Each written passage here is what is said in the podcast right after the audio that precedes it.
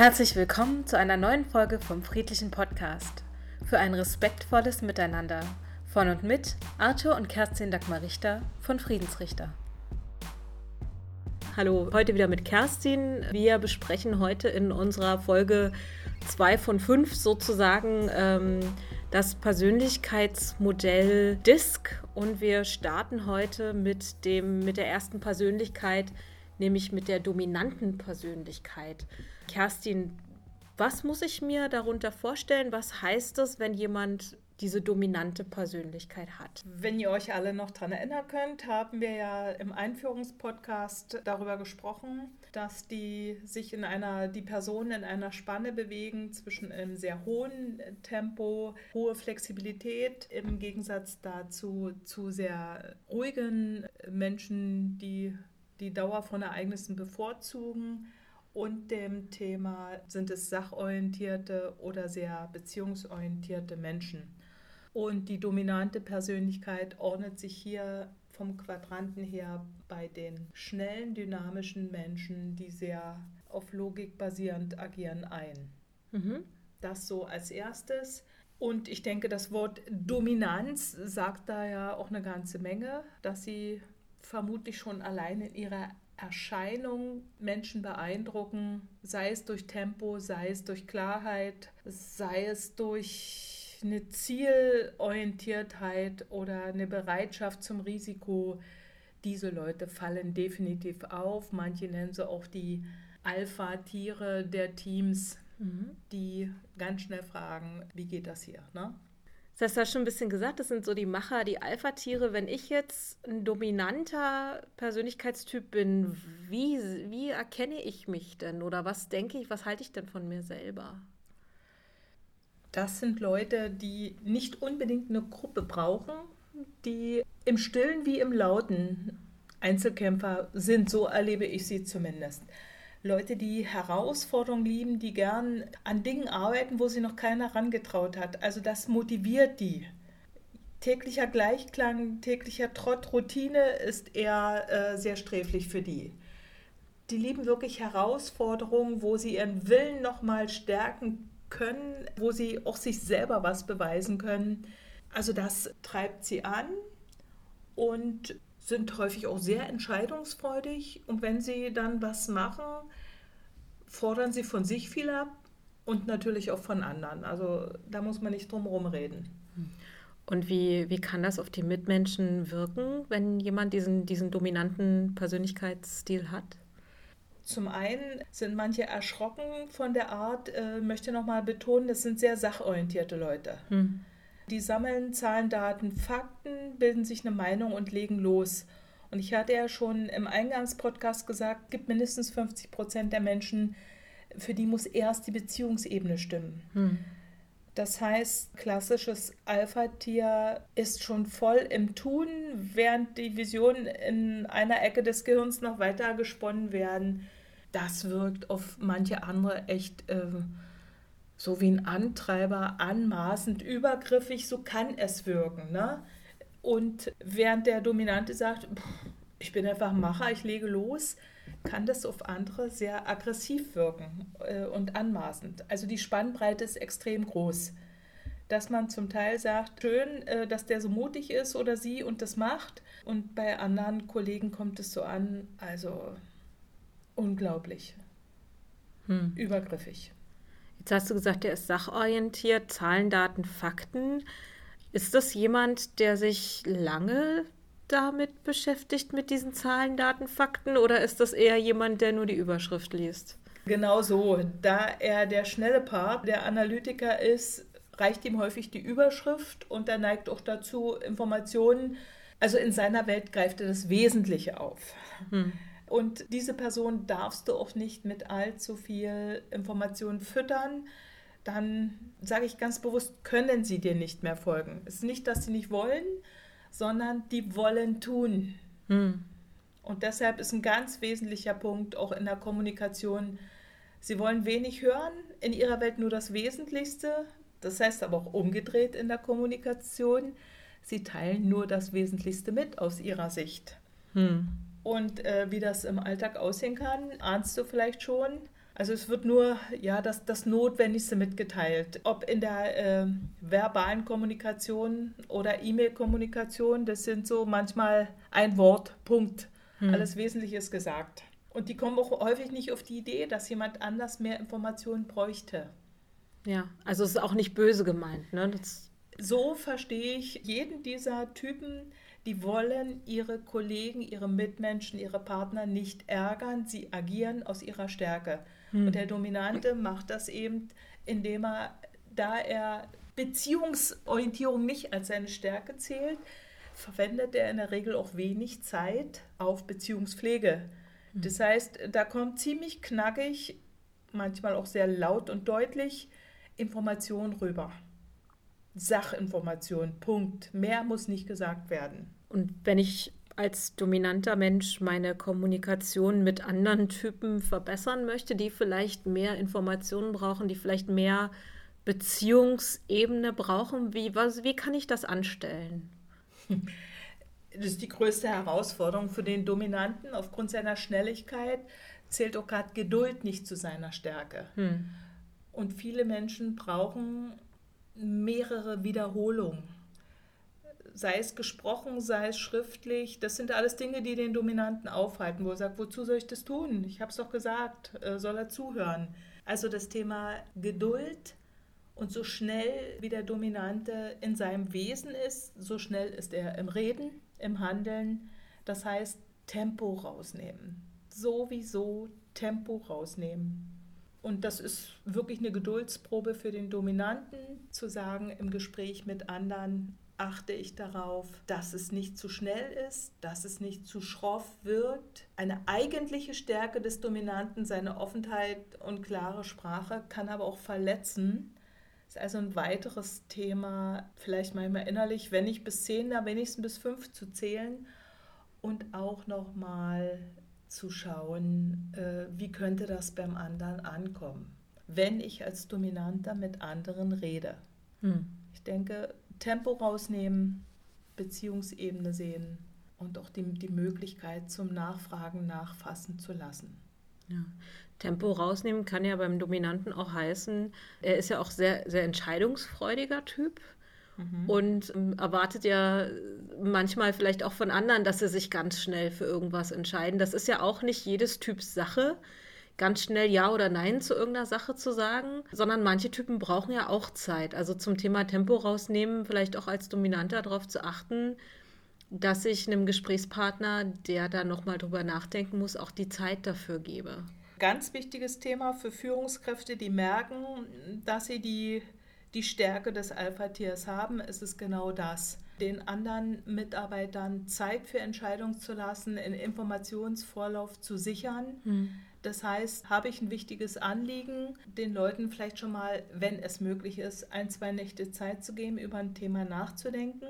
Auf jeden Fall, aber dann, wenn ich eine schnelle Entscheidung brauche, sollte sich eine dominante Person auch versichern, dass ein Nicht-Sagen der Kollegen nicht automatisch heißt, ja, wir sind einverstanden. Hm. Es kann nämlich einfach heißen, wir sind gerade überfordert, wir brauchen Zeit zum Nachdenken. Hm. Und das sind so auch Klassiker in meiner Arbeit, dass ich Vorgesetzten, die eben dieses hohe Tempo haben, wenn ich denen sage, bitte beziehen Sie Ihre Mitarbeiter ein, fragen Sie die, übersetzen sich das manche der Leute einfach so, dass sie sagen, okay, da rausche ich das nächste Mal ins Zimmer. Ich sage, hör zu, Leute, das habe ich mir so und so gedacht. Und wenn die nicht antworten, kommen die hinterher zu mir, okay, Frau Richter, ich habe die Leute gefragt und die waren damit einverstanden.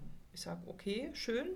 Äh, woran machen Sie das fest? Haben Sie eine Abstimmung gemacht oder woher wissen Sie, dass Sie einverstanden waren?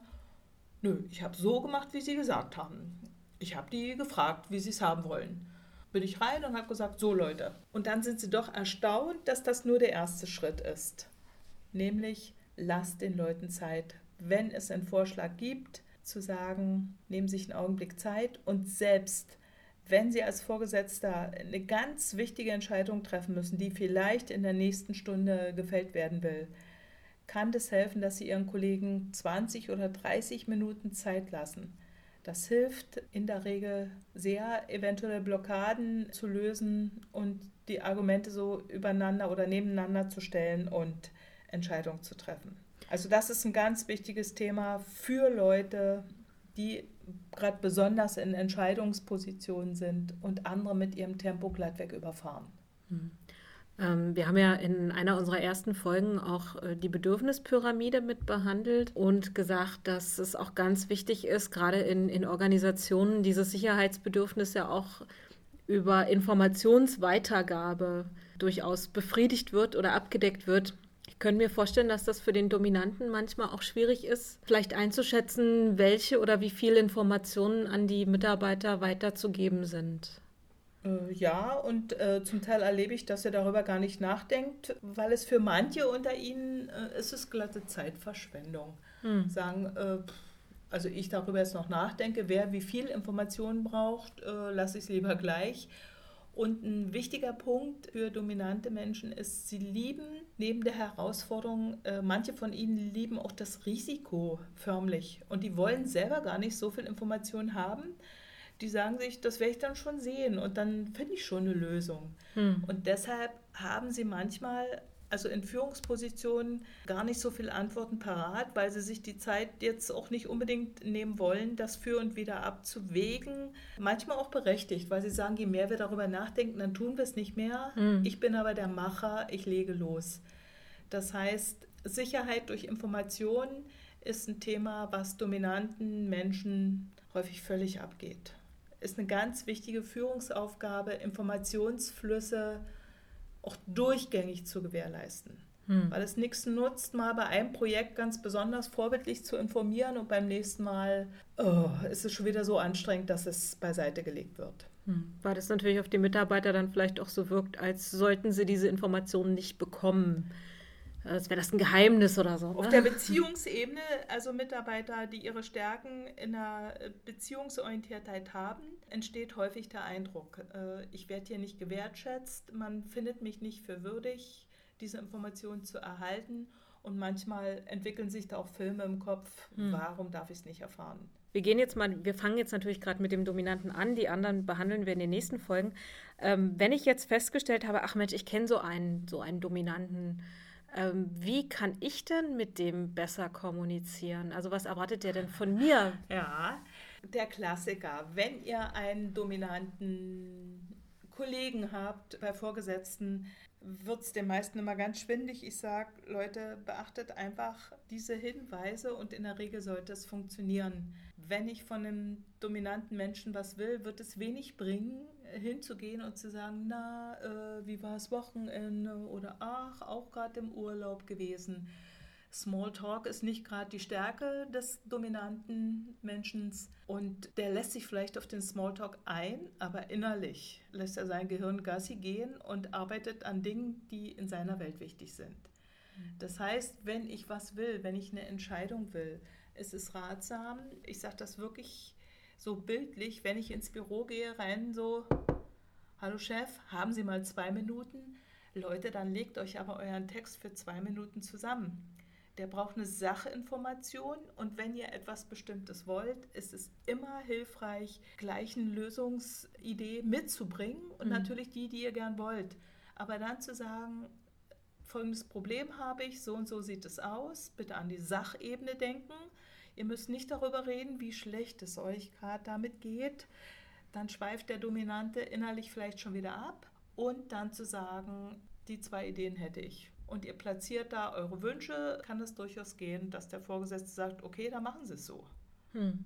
Viele Leute, die da nicht so ihre Stärken sehen in der Dominanz, haben große Angst vor, jetzt müsste ich fast sagen, emotionale Ausbrüche. Also manchen Dominanten sagt man ja doch eine geringe Reitschwelle aus, wenn die genervt sind, dass sie schnell sehr deutlich werden. Hm. Das, was man sonst allgemein dem Wort Choleriker unterstellt. Hm. Dass ich sage, äh, brüllen, schreien, Türen schmeißen, sage ich, das kann natürlich passieren, wenn ich den auf dem falschen Fuß erwische. Eine große Stärke des Dominanten ist allerdings, dass er wenig nachtragend ist. Und das bestätigen mir alle Menschen, mit denen ich bisher gearbeitet habe. Wenn du mal richtig Zoff mit einem Alpha-Tier hast und triffst ihn eine halbe Stunde später auf dem Flur und denkst vielleicht, oh, geht das jetzt weiter? Ist der auf einem völlig anderen Fuß unterwegs? Und wenn du guckst und sagst, na, ich dachte wegen vorhin, kann es passieren, dass er sagt, wieso, was, was war vor einer halben Stunde? Hm. Weil er das, das ist seine Stärke, dass er das schnell abtun kann und zum nächsten weitergeht. Überleg gerade, wenn ich, äh, wenn ich so ein, so ein Alpha-Tier als Kunden gewinnen möchte und bei dem eine Präsentation habe. Hm, interessante Frage. Was, ja. was muss ich da mitbringen? Also was erwartet der Gehen wir mal davon aus, mein Kunde als Dominanter, ja, wie ist der? Ich sage mal, die Leute haben eine hohe Energie. Das heißt, wenn ich den als Kunden gewinnen will, sollte ich eine vergleichbare Energie aufweisen. In meiner Körperhaltung, in meiner Sprache. Also dominante Leute lieben in der Regel Stil, also was, was Unverwechselbares. Ich kann da nicht so hinhauchen oder äh und mm, sondern definitiv klar, prägnant. Wichtig bleibt immer wieder fokussiert auf Zahlen, Daten, Fakten. Was begeistert den Dominanten? Also Fachkompetenz. Wenn die merken, äh, die Person, der Gegenüber versteht was von ihrem Thema, dann können sie das innerlich abhaken und müssen nicht mehr so viel Aufmerksamkeit darauf setzen, wenn dieses Vertrauen gestärkt ist. Und als letztes ganz wichtig, der Dominante will ja auch wissen, was brauche ich, was kann ich erreichen also Ergebnisse, Ziele, die müssen so sichtbar, so greifbar, so messbar sein. Also auch kurzfristig erreichbare Ziele präsentieren. Definitiv. Nicht Sachen, die erst in fünf Jahren passieren, sondern. Das ist nichts für den kurzen Atem des Dominanten. Ja. Die müssen wirklich äh, in naher Zukunft liegen. Und zur Motivation, ja, tatsächlich könnte es etwas sehr nah sein. Allerdings lässt sich der dominante Mensch da, denke ich, auch nicht verschaukeln. Dem fällt das dann schon wieder mal ein. Mhm. Der guckt dahin, ist das so und ist ansonsten aber auch schnell dabei, andere Entscheidungen zu treffen. Gut vorbereitet, kurz, knapp, klar, das funktioniert aus meiner Erfahrung. Mhm. Ja, das leuchtet mir auch ein, dass äh, jemand, der sich jetzt nicht gerne mit großer Faktentiefe beschäftigt, sich dann gerne auch mit Leuten umgibt, die diese Kompetenz mitbringen, wo ich das Gefühl habe, wenn der mir jetzt quasi die, äh, die Kurzzusammenfassung der Fakten gibt, dann kann ich mich darauf verlassen, dass der diese Vorarbeit geleistet hat, die mir persönlich nicht liegt. Richtig. Und das ist auch ein wesentliches Kennzeichen der Dominanten. Sind sie von der Sache überzeugt, dann schenken die auch Vertrauen und fragen nicht noch dreimal nach. Mhm merkst du umgedreht, du kannst diesen Kunden nicht überzeugen, verlierst du, wenn du dich da in Monologe und in Überzeugungsargumente reinsteigerst. Das bringt gar nichts. In der Autoindustrie oder auch äh, grundsätzlich im Handel sagt man, der Dominante sieht etwas und er weiß, das ist es, das will ich haben. Und du kannst es als Verkäufer nur verderben, wenn du ihn dann mit aus seiner Sicht unnötigem Wissen belastest. Da hm. kannst du ihn vergrämen. Ja, im Englischen nennt man das Oversell. Ich weiß jetzt gar genau, nicht, wie das, genau. also wenn, wenn er schon gekauft hat. Also dieses Zuquatschen, das sagen mir viele Dominante, wenn ich das will und mir will dann jemand im Nachgang noch äh, die Vorteile meines Kaufs erklären, bin ich ganz schnell geneigt zu gehen und mir das woanders zu holen. Hm. Und das zeigt sich halt auf allen Ebenen. Jeder, der das berücksichtigt, wird in kürzester Zeit da tatsächlich Erfolge haben mit den, sage ich mal, ich nenne sie halt nicht dominante Chefs, dominante Kollegen, sondern äh, einfach mit diesen energievollen Machern. Hm. Wir haben mehrfach gesagt, dass diese dominanten Macher halt oft in Führungspositionen sind. Wenn ich jetzt so jemanden im Team habe, wo er vielleicht keine Führungsrolle hat, worauf muss ich da achten oder für welche Aufgaben ist er besonders geeignet bzw. nicht geeignet? Langwierige Aufgaben im Team ermüden Leute mit dieser Stärke und können auch zu, zu ganz heftigen Konflikten führen. Wenn ich dominante Kollegen im Team habe und ich habe ja keineswegs immer dominante Chefs, hm. wenn die keine Aufgabe haben, äh, nutzen die ihre Energie um gegen Chefs mit anderen Stärken etwas zu, hm, ja, wie sagt man denn, hm, zu agieren. Und deshalb ist es gut, diese Leute lieben wirklich Herausforderungen. Äh, neue Methoden, neue Projekte, mal was ganz Neues, anderes probieren. Und dann lieben hm. die das durchaus, auch wenn sie allein arbeiten dürfen. Das ist etwas, was sie sehr schätzen und das Thema Selbstständigkeit. Wenn man ihnen Vertrauen gibt und klares Ziel, klare Umrahmung, dann halten die es auch aus, wenn Controlling erfolgt. Wenn das einfach von vornherein zum Standard zählt. Hm. Das nehmen die nicht so als Bedrohung, sondern eher, okay, das waren die Arbeitsbedingungen, der steht zu seinem Wort. Ganz positiv. Hm. Wie finde ich denn raus, was ich für ein Typ bin? Welche Möglichkeiten habe ich denn da? Als Disk-Trainerin kann ich natürlich sagen, äh, Leute, ordert mal ein Disk-Profil. Mhm. Was ist das? Wie funktioniert das? Kann ich in Papierform oder online buchen und kriege bestimmte Fragen gestellt, die mein Verhalten in bestimmten Lebenssituationen kennzeichnen, was ich nach Möglichkeit ohne großes Nachdenken nach dem Bauchgefühl ankreuze und ich kriege dann ein sehr ausführliches Feedback mhm. nach der Auswertung dieses, dieser Fragen. Ja, und wir haben ja schon mehrfach gesagt, wir werden uns mit den anderen Typen noch in den anderen Folgen beschäftigen. Ähm, was wir uns aber auch äh, festgelegt haben, immer wieder zu sagen, ist äh, natürlich, dass erstens äh, diese ganzen Persönlichkeitsmodelle natürlich sehr theoretisch sind und auch, dass es eher selten vorkommt, dass eine Person nur einem Typ zugehörig ist. Ne? Dass es viele, ich sage jetzt mal, Mischtypen gibt und dass man oft zumindest zu einem Typ eine eine, eine größere Tendenz vielleicht zeigt als zu anderen Typen. Aber dass jetzt niemand das Gefühl hat, ach ja, ein Teil davon trifft auf mich zu und ein Teil nicht, das wäre also völlig ja. normal. Erstens das und die gute Nachricht ist ja immer, früher hieß es, was Hänschen nicht lernt, lernt Hans nimmer mehr. Heute wissen wir, unser Gehirn ist plastisch und ich sage immer, wenn ich persönlich für mich reflektiert habe, da gibt es Anteile, die kann ich gar nicht so gut schätzen an mir. Ich sage, die höchste Motivation zur Veränderung entsteht einfach in mir selber. Ich kann Dinge tatsächlich ändern in meinem Verhalten. Wenn ich halt merke, ich bin ein sehr schneller, ein sehr dynamischer Mensch und ich nehme wahr, dass das nicht jedem gefällt, kann ich jetzt auf der einen Seite sagen, ja, Pech gehabt, könnt ihr euch doch ändern. Ich kann aber äh, mir Anker setzen. Ich kann auch mal zu vertrauten Menschen sagen, bitte unterstützt mich.